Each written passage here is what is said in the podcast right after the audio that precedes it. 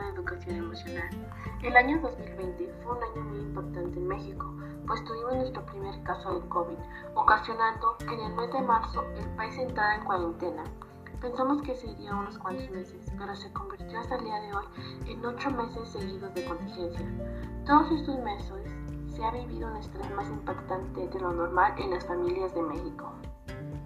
Ante esta nueva normalidad, común que en algunos casos las emociones negativas abunden. De ahí la importancia de la educación emocional en los niños, ya que muchos de ellos no entienden del todo lo que está ocurriendo y tienden a tener conductas inadecuadas por no saber controlar sus emociones. Por ello, los docentes utilizan la educación emocional como una estrategia educativa, ya que les permite desarrollar competencias emocionales para disminuir la ansiedad, el estrés, el acoso escolar, la depresión, la baja autoestima, entre otras.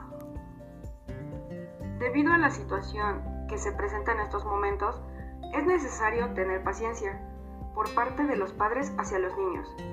Esto puede lograrse por medio de ejercicios de relajación y respiración ya que el ser paciente ayudará a los padres a escuchar con atención lo que el niño quiere transmitir para poder entenderlo. Asimismo, cuando leemos y tomamos conciencia de lo bien que nos la podemos pasar, cambia totalmente el proceso de aprendizaje, la experiencia de la lectura y todo lo que es el desarrollo personal desde la adquisición de conocimientos. Por ello hay que potenciar la lectura. Cierra mención y recalca que hay que construir más estrategias en un proceso permanente para la educación y práctica emocional, como lo son escuchar música, bailar, dibujar, etc. De esta manera, además de evitar la aburrición, se crearán vínculos con la familia, que es muy importante.